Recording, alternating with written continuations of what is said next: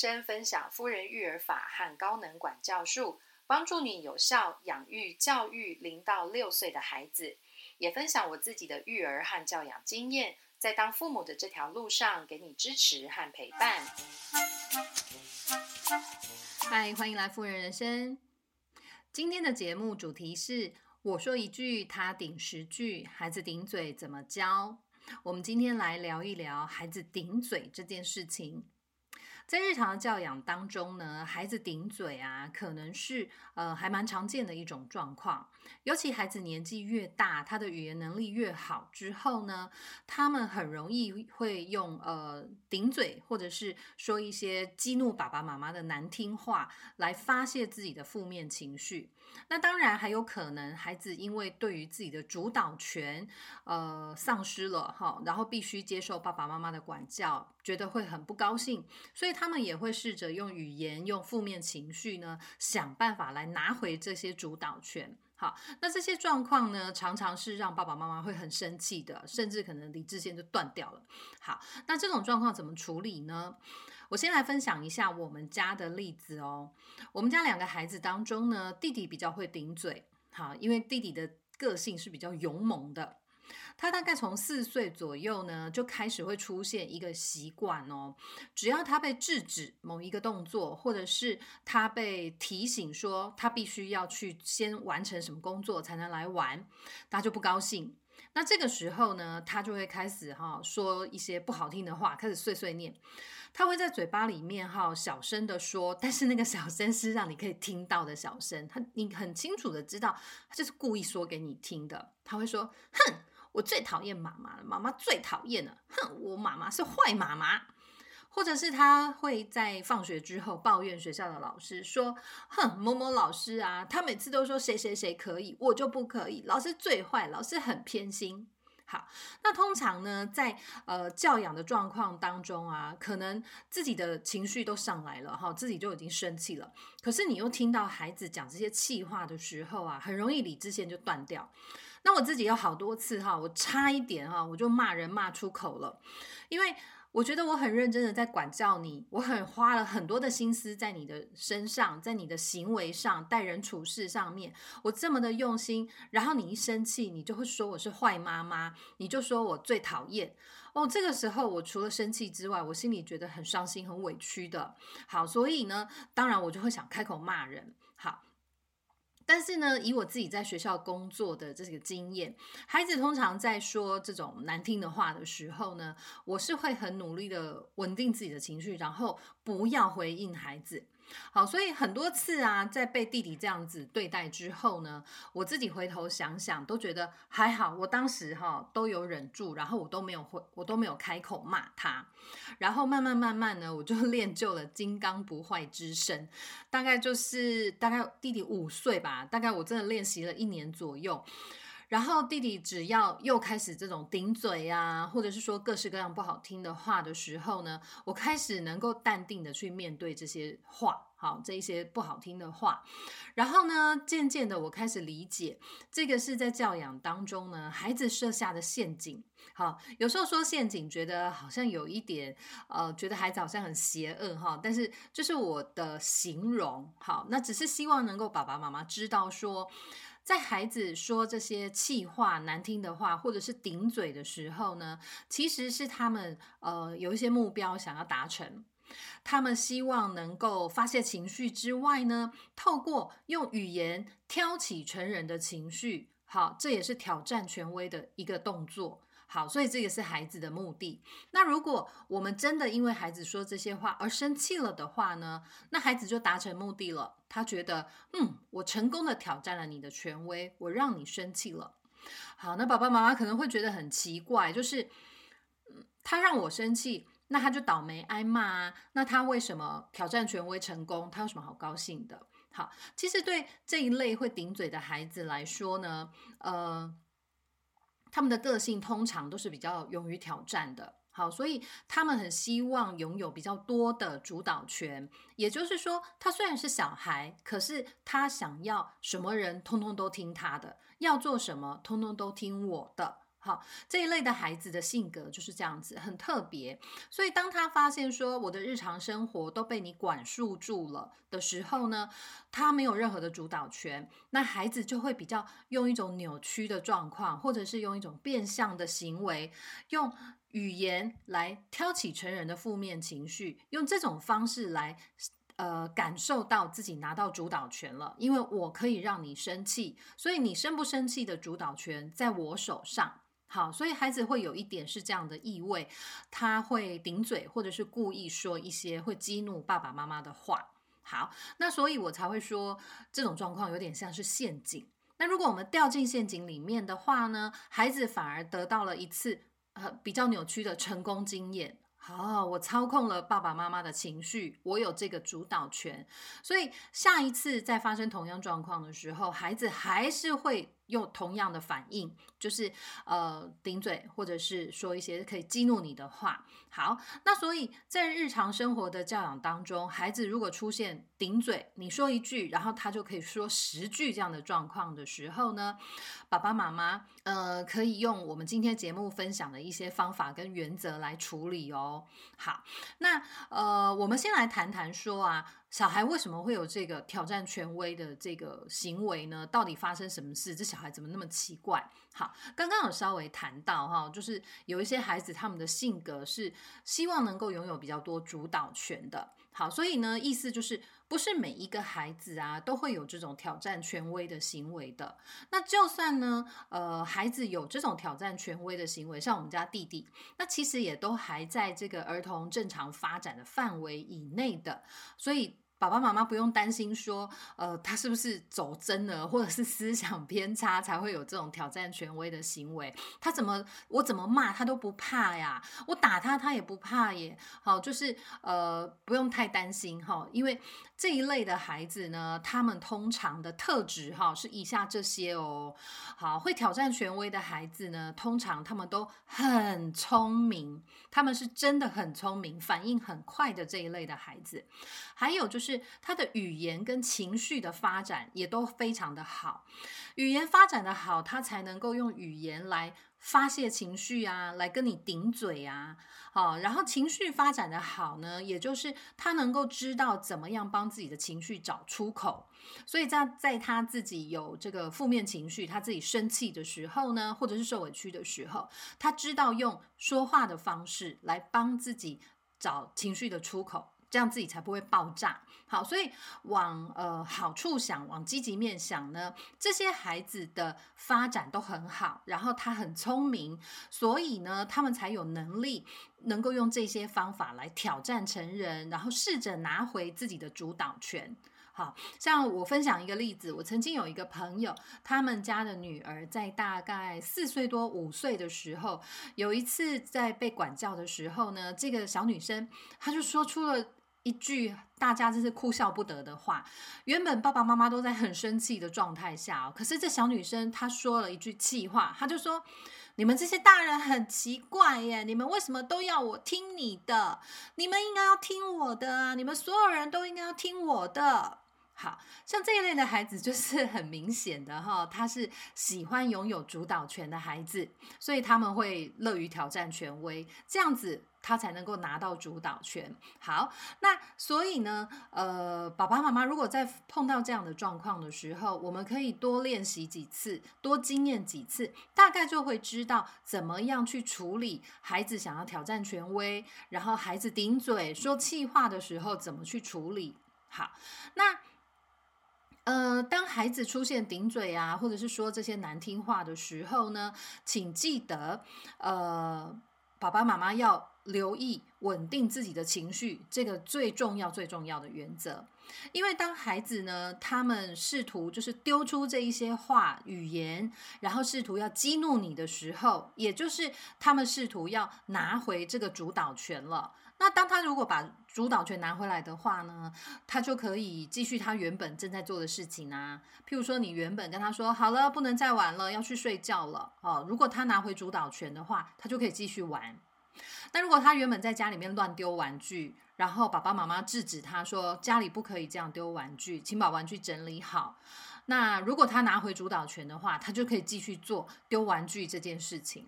好，所以孩子呢，他一定会用呃强烈的情绪，或者是用一些让你会很生气的语言来试图发泄情绪之外呢，拿回这个教养的主导权。那爸爸妈妈只要发现孩子有这样状况的时候呢，请开始留意，要稳定自己的情绪，因为孩子开始挑战权威的时候啊，他们真的很可能出现这种一秒就让我们断理智线的行为或者是语言。好像我们家的弟弟会说：“坏妈妈，你就是一个坏妈妈。”我这个是很容易一秒断理智线的。好，那所以呢，在我就是经历了。像我们家弟弟这种 一年多的顶嘴啊，说不好听的话的洗洗礼之下，哈，这一年多之后呢，现在只要他还是出现这样的状况的时候呢，我比较不容易被激起这个生气的情绪，哈，我比较能够淡定的来面对他这样的状况。那甚至有的时候我会觉得他很好笑，然后我还很努力的忍住不能笑出来，好，嗯。通常，如果他又开始就是做这些呃让我生气的事情，或者是说一些气话的时候啊，我就会想说啊，我的孩子他正在展现他的智慧，还有多少的能力？那我先今天要来好好的观察，看看我的孩子到底有多聪明，多么可以让我赞叹。看看他今天呢是用原本的招数呢，还是有一些什么变化式，或者是他今天有新招可以拿来气我。好，所以呃，我有的时候会觉得哇，好期待啊，他今天又要干嘛了？好，那当然这个是我磨练很久之后啊，也是自我嘲讽的一种方式吧。因为呃，这种个性的孩子，他可能一辈子都会是这种个性，但是我们要做的就是在他童年的时候，在他成能够明辨是非之前呢，呃。好好的，呃，好好的，稳稳的导正他们的价值观，让他们很清楚的知道，在你没有呃适当的价值观，或者是你没有判断是非，或者是能够辨别安全或危险的能力之前，你必须要听爸爸妈妈的话，你必须要遵守爸爸妈妈设定的行为界限。好，所以在孩子长大之前，有保护自己。照顾自己的能力之前呢，爸爸妈妈真的会需要辛苦一点，好好的拉住我们这个孩子，让他们能够呃好好的遵守我们设定的行为界限，这样子孩子才能够平安顺利的长大。然后大了之后，他有适当的价值观，然后有明辨是非的能力，然后也有照顾自己的能力的时候，他才真的能够成为一个。勇于接受挑战呐，然后很聪明，然后不怕失败的一个人。好，那所以我常常也会鼓励我自己，啊，算了，这一次啊，他又顶嘴，那我继续努力。这一次我被他搞到就是骂人了，吼小孩了，断理智线了，那我下一次再努力。好，我常常会跟孩子说，多练习几次，一定会越来越好的。那其实这一句话，我也常常拿来鼓励我自己。那现在我也拿来鼓励大家，多练习几次，一定会越来越好的。好，如果说我们原本十次都会被孩子激怒，那如果十次当中有一次没有被激怒，我们顺利过关的话，这就是一个很棒的进步了。好，所以呃，在这个段落的部分，要跟大家分享的是。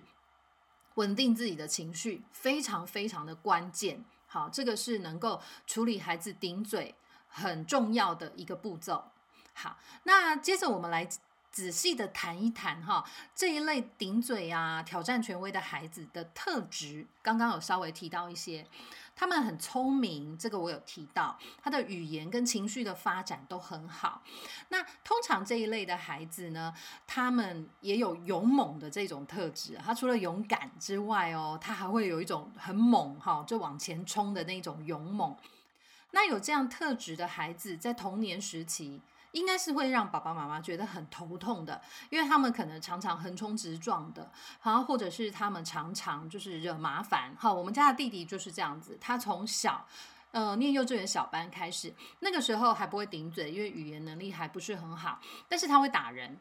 好，他如果他想要玩的玩具别人不借他，他就会直接抢玩具，然后把那个人打一巴掌。好，那这一类的孩子呢，就是在童年的时候真的很难管教，你要不断不断的提醒他，不断不断的带他练习，可能要花两倍、三倍、四倍或者是十倍的时间，他才能够去遵从行为界限。好，真的很让人感到心很累哈。那但是呢，往正向去看，这些孩子的人格特质是非常难能可贵的，因为他们不怕失败。什么叫不怕失败？就是他这一次他打人了，然后被爸爸妈妈处罚或者是制止，但是下一次呢，他会再来一次，他还会再打人，然后如果。他又被处罚了，然后又被爸爸妈妈提醒了的话呢，他可能会再来第三次。那这一类的孩子，他就是一直不怕失败，他就是不断的去尝试，我会不会成功？我会不会成功？直到他发现呢，这一条行为界限，譬如说不能打人，好，这条行为界限永远都不会改变的时候，他才会愿意甘愿去遵守这条行为界限。好，所以。这一类孩子，他的这个呃人格特质当中，应该是会有不怕失败，而且勇于接受挑战这样子的人格特质的。那想想看呢，其实我们在学校的教育过程中，老师也是常常这么鼓励我们，不要害怕失败啊，要勇于尝试啊。有各种挑战来的时候呢，我们要勇于接受挑战。可是对大部分的人来说，我可能不是那么喜欢接受挑战的人呢，因为每天都接受挑战也很吃力耶。然后失败，失败了不是会很难过吗？好，所以不是每一个人都能拥有这样子的特质的。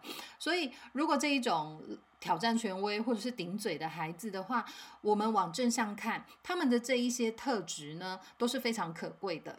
但是这只是在童年时期管教起来真的很累人，真的很累啊！我们家弟弟，我真的是花了比哥哥多很多的心思来处理他。那但是呢，往好处去想，在他的童年时期呢，多给多给他一些耐心。跟教导还有引导，然后帮助他去长出正向的价值观，帮助他去养成一个正常的人际互动模式。就是你不可以对别人说不好听的话，你不可以去打人或抢人家的玩具。好，帮助他们长出正向的价值观，还有正向的人际互动的方式。等到孩子长大了，他知道社会上的这个 人际互动，或者是社会的规则就是如此的时候，他就比较能够约束自己。那当他能够约束自己，在一个社会能够接受的这个状态下。工作或者是生活的时候，他就能够展现出他性格当中的优势的部分了。好，他不怕失败，他勇于接受挑战，这些其实都是孩子呃未来很值得我们期待的一个状态。好，所以爸爸妈妈，如果你们家的小朋友也是像我们家的弟弟一样这样子，呃，勇猛好向前冲的话呢，多一点耐心跟陪伴，还有引导，未来孩子的成就可能会超乎我们的想象。好，那接着我们就来谈的是，呃，在孩子顶嘴的时候，或者是一些挑战权威的行为出现的时候，我们到底要怎么去解决这个状况？怎么教导他？好，那在这一段的标题呢，我写的是爸妈稳定的程度决定孩子挑战权威的次数。意思就是说，当孩子在顶嘴的时候，或者是他说出一些难听的话的时候啊，爸爸妈妈的情绪稳定。是非常非常关键的一件事情。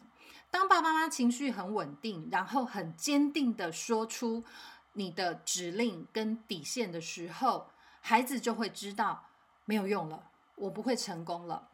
譬如说，我们家弟弟在四岁多的时候，曾经有一次，他在呃玩玩具。然后我告诉他说：“弟弟呀，再过五分钟我们要去刷牙喽。好，因为平常晚上睡前都是我会帮弟弟刷牙。好，然后呢，五分钟到了，然后我跟他说时间到了，我们要去刷牙喽。然后他就赖在原地说：我不要，我还要玩。好，他开始生气了。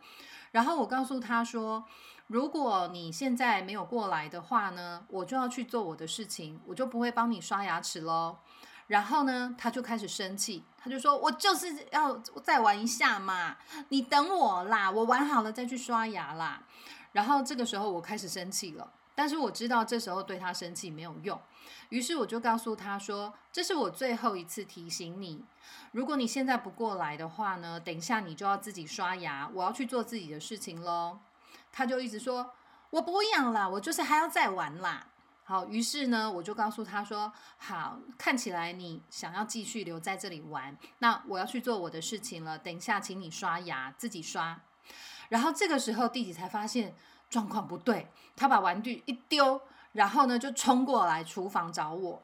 那这个时候，我已经站在琉璃台前面开始洗碗、洗东西，然后他就抱着我的大腿说：“你帮我刷牙，你帮我刷牙。”然后开始就哭得非常的惨，这样子。然后我就说：“我刚刚提醒你了三次，可是你都没有来刷牙，所以现在你必须自己刷牙。”然后那个哭天抢地的程度，哈，就是我真的很想要打他，我超级超级气的这样子。然后我真的是一边洗碗啊，一边用尽我全身所有的力气在稳定我自己的情绪，让我自己不要开始骂人。然后他就猛，他就是很猛烈的哈，抱住我的大腿，然后情绪非常的激动，然后一直哭叫说：“妈妈，你帮我刷牙，我要你帮我刷牙。”这样子。好，那后来呢？呃，我洗碗洗的差不多了，我就跟他说：“我现在工作要完成了，你看你现在要不要去刷牙，还是你要直接上床去睡觉？因为我工作完成之后呢，我也要去休息了。”然后呢，这个时候他就发现事情不对劲了，我不会去帮他刷牙了。于是呢，他就呃掉着眼泪哈，然后非常委屈的走到厕所，然后自己就开始刷牙。然后刷完了之后呢，他跟我说：“妈妈，你可以送我去睡觉吗？”我说：“好，我可以送你去睡觉。”那进到房间呢，呃，事情还没有就这样就结束了。他跟我说，他不要盖。A 这一条被子，他要 B 这一条被子，我就说 B 那条被子，妈妈今天拿去洗了，所以今天只有 A 这条被子可以盖。好，马上又发脾气了，为什么我不要？我就是要 B 那一条被子，然后就又发脾气，一发不可收收拾。那这个时候，我真的觉得我的心好累哦，我真的觉得你到底一天要上演多少次这种戏码？你到底一天就是要？挑战权威多少次？你会放过我？只是我当时内心真的就是这样的感觉，然后我只好就是 我真的是没有力气跟他生气了，所以我就很淡定的跟他说：“你看是要盖这条被子睡觉，还是不要盖被子睡觉？你自己想一想。”然后呢，他就非常的生气，他说：“我就是要逼这一条被子。”然后我只好重复再一次说。我告诉你最后一次，B 这条被子今天洗干净了，还没有晾干，所以不能盖。你看看你是要盖 A 这条被子睡觉，还是没有被子盖？然后他就继续闹。于是呢，我就下了最后通牒，我就跟他说：好了，看起来你没有办法好好的帮忙你自己上床睡觉，所以请你现在自己。在坐在床上帮助你自己可以睡觉的时候呢，你自己关灯然后睡觉。我要去休息了，我不会送你睡觉了。然后我就站起来要往房间外面走。然后这个时候他整个人就是扒住我的身上。妈妈，你不要走，你送我睡觉。哦，又上演一出。然后我真的当时我已经好累好累，是心好累，不是身体好累。当时真的心好累好累，我真的觉得你可不可以放过我，不要再闹了？你就是好好的去睡觉，可不可以？好，所以我真的也没有力气跟他生气，我就跟弟弟说，请你自己在这里帮忙，你自己冷静下来，然后关灯，自己睡觉。我要去休息了，因为我真的好累了。然后我就离开房间。当我把门关上的那一刹那，他的哭声瞬间变小，从原本那种哇，然后门一关，没有声音了，我就听到里面在吸鼻涕这样子的声音而已。然后呢，再过了大概两分钟，我就听到关电灯的声音，他就自己睡觉了。好，所以这一类的孩子呢。真的很难搞，我必须说，真的真的很难搞。他真的会把你弄到心很累。但是在面对这一类的孩子的时候，不要回应他的情绪是非常重要跟非常关键的一个动作。因为如果他很生气的一直在闹，一直闹。然后成人的情绪被他挑起来了，然后成人就回答他说：“你到底在闹什么？你可不可以不要再闹了？”哦，如果这样的状况的话呢，一来一往，一来一往，这个情绪就会没完没了。好，所以呢，当孩子啊开始顶嘴，或者是出现一些挑战权威的行为的时候呢，稳定自己的情绪，爸爸妈妈稳定自己的情绪，真的非常非常的重要。因为只要你稳定情绪之后，孩子就会发现，不管我怎么顶嘴，不管我用什么方法激怒你，你不会回应我，爸爸妈妈都不会回应我。爸爸妈妈的情绪都没有被我挑起来，他们的情绪一直都是这么稳定，然后他们要求的行为界限都是还是一样的很坚定，就像一座山都推不倒，也不会改变。这个时候孩子就知道，好吧，我必须遵从你的行为界限，好吧，我必须听你的话。好，那你说这一类的孩子，他碰壁了一次，他失败了一次，他下一次还会不会再挑战？会，好，我当时发现弟弟有这样状况的时候，我也觉得很悲剧。为什么他要一直挑战？他这一辈子就会一直做这件事情吗？我觉得还蛮崩溃的。我觉得这种戏码到底要上演多少次？好，但是也因为这一类的孩子很聪明的关系，所以爸爸妈妈每一次在他们闹脾气、顶嘴、挑战权威的时候，都是如此的坚定。爸爸妈妈不会回应他，情绪也很平稳，然后呢，界限、语气都非常的坚定跟温和的时候，孩子一次一次的他挑战失败，他就很聪明的知道说，好吧，看来对我爸、对我妈再怎么顶嘴，再怎么说不好听的话都没有用。这个时候，孩子就会比较愿意遵从我们设定的行为界限，也就是愿意比较听话了。好，而且年纪越大。就是像弟弟现在是五岁多，他整个人的状态比一年前稳定非常非常多。好，如果说一年前弟弟服从指令的程度只有三成，呃，现在他服从指令的程度有到七八成，甚至可以更高。好，那所以我想分享的经验就是在面对孩子顶嘴有情绪的时候，不要回应孩子的情绪，是非常关键的一件事情。因为很多时候情绪就像一颗球，孩子把它砸过来我们这里的时候，如果我们又因为生气，然后又砸回去孩子那一边的话呢，这种负面情绪就会一来一往，好，永远没有停止的时候，然后彼此只会更生气。那当孩子的年纪越大的时候，这个亲子冲突就会越多，这真的不是一件好事情。因为当你跟孩子的冲突越多的时候，你跟孩子的沟通就会越堵塞。那跟孩子的沟通越堵塞的时候，当孩子的年纪越大，你就越难了解他。所以到青春期的时候，很容易发生的事情就是，你根本不知道青春期的孩子他到底每天都在干嘛，他交了哪些朋友，他的学校功课好不好，他都不会跟你说话的。好，所以在孩子有情绪的时候，爸爸妈妈多一些包容，然后稳定自己的情绪，反而是能够解决问题，然后让教养可以继续下去，很重要、很关键的方法。好，所以呃，大家会发现，在我很多的教养文章当中，我分享的都是爸爸妈妈要稳定自己的情绪。当我们能够稳定自己的情绪之后，我们才有可能让教养继续下去。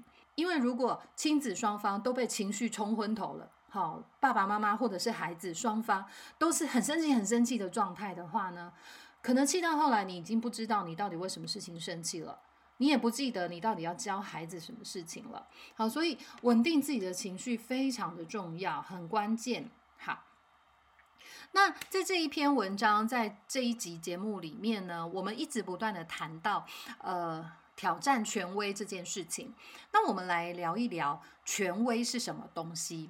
我觉得台湾人可能因为我们的历史背景啊、政治背景呢，我们会对于权威两个字哈，都有一些不好的连结。好，觉得权威呢就很像是皇帝或者是很专制的人哈，这种感觉。但是我在这一边跟大家提到的挑战权威的这个权威呢，这个意思不是指高高在上的。也不是指那种呃很专制的，然后严厉的、凶恶的这种，都不是。呃，要能够成为孩子面前的权威，是爸爸妈妈要能够保持自己情绪的稳定，然后保持坚定一致的教养界限。一致坚定的教养原则，这样才能够成为在日常生活中能教导孩子的权威。好，这样才能够足以被称作权威。好，那呃，分享一下我自己的生活经验好了。我呃以前在学校工作的时候呢，学校的环境嘛，大家都会觉得说老师就是权威的代表。那但是我一直都不是呃。台湾人印象中典型的那种老师形态，我很就我不我不太会凶学生。如果学生有什么事情的话，我通常是优先先跟学生好好的谈一谈，我希望跟他聊一聊，了解他的状况，然后协助他解决问题。但是确实呢，在学校的环境里面，还是有很多老师，呃，是有一种很传统的权威的形象的。他们觉得跟学生说话一定要很凶。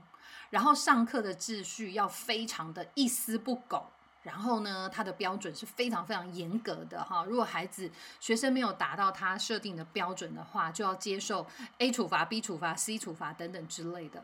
那我自己觉得这一切 实在是太累了哈。但是你说我在学生的面前有没有权威感呢？有。我的学生怕不怕我？怕呀。我设定的界限，如果他们没有遵守的话，我很坚定的一定会处罚。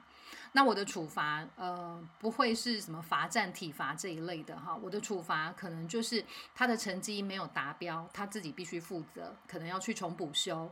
好，好，那所以呢，我一直都认为，所谓的权威呢，不是用你的专制跟这种很凶恶的态度才能够展现出来。其实，呃，态度很凶恶，或者是态度很专制，但是。你却缺少了很一致、很坚定的界限的话呢？这其实并不足以说服他人成为一个权威的表象。意思就是说，你的呃界限呢？跟原则啊，有时候是这样，有时候是那样，变来变去。那别人只会觉得你就是很凶而已，你只是仗着你是老师，你只是仗着你是爸爸妈妈这个身份，所以大家都要听你的这样而已。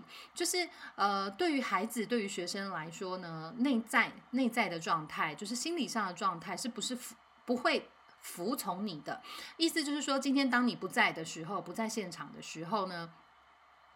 呃，学生或者是孩子，他们就会捣蛋，会作怪。好，所以呢，态度坚定温和其实就可以了。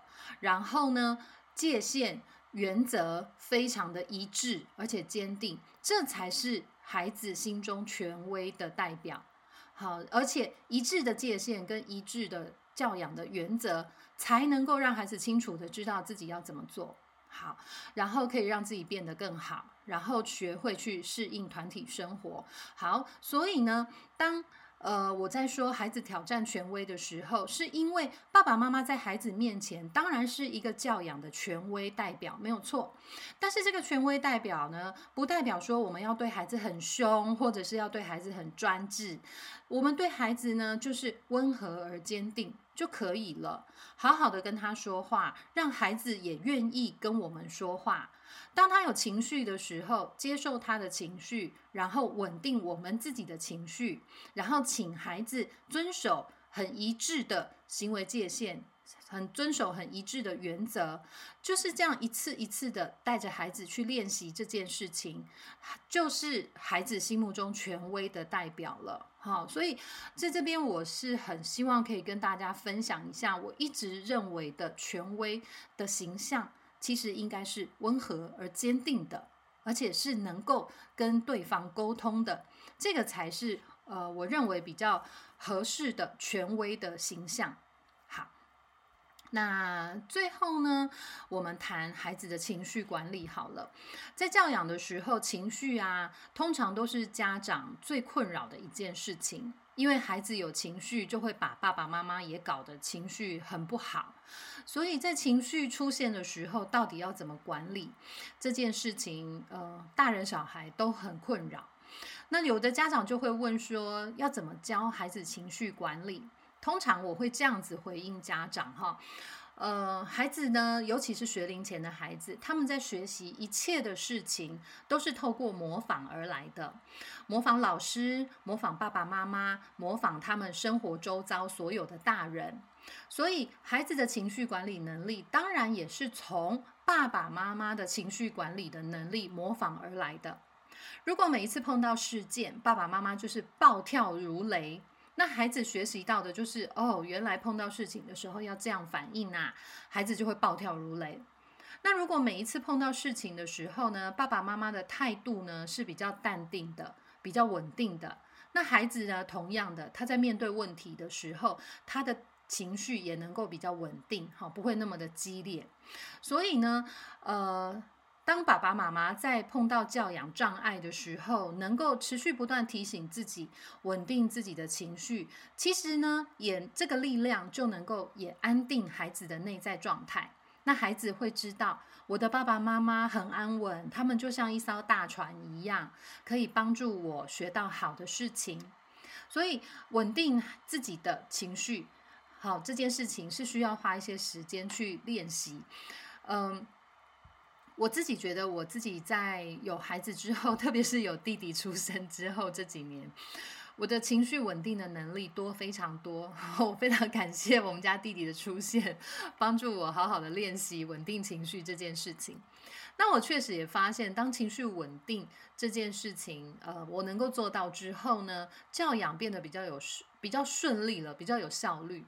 意思就是说，呃，当孩子在闹脾气的时候。他在有情绪的时候呢，我没有被他挑起我自己的情绪，那这样子呢，至少等孩子的情绪下去之后，我就可以继续教养的动作，好，譬如说要求孩子接着去完成什么工作，好，有效率非常多，好，不用大人小孩在那边你说一句我说一句，两个人吵来吵去的，哈，好，那最后呢？呃，想要鼓励大家的是，不是每一个孩子啊，他都会顶嘴，会挑战权威。那也不是，也不是说不会挑战权威、不顶嘴的孩子他就不聪明。好，只是每一个孩子都有个别差异。那这个个别差异呢，没有好坏之分，它就是每一个人不同的特质，就这样子而已。那每一个不同特质的孩子呢，都值得被好好的对待。因为他们都是很珍贵、很独特的存在，然后用不同的需要用不同的方式去对待他们，就这样子而已。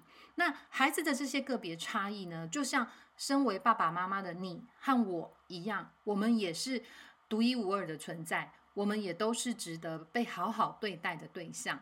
好，所以呃，当我们的孩子如果特别容易顶嘴，特别容易出现挑战权威这一些动作的时候呢，多花一些耐心陪伴他，引导他，因为孩子身上有这些很珍贵的特质，然后在童年时期，我们能好好的帮助他建立好的价值观、人际互动的模式，希望在他能够好好照顾自己、规范自己的这个年龄的时候，能够发挥出自己。个性上的这一些优点，帮助他自己去创造一个他自己想要的人生。好。那以上这个就是今天的节目内容。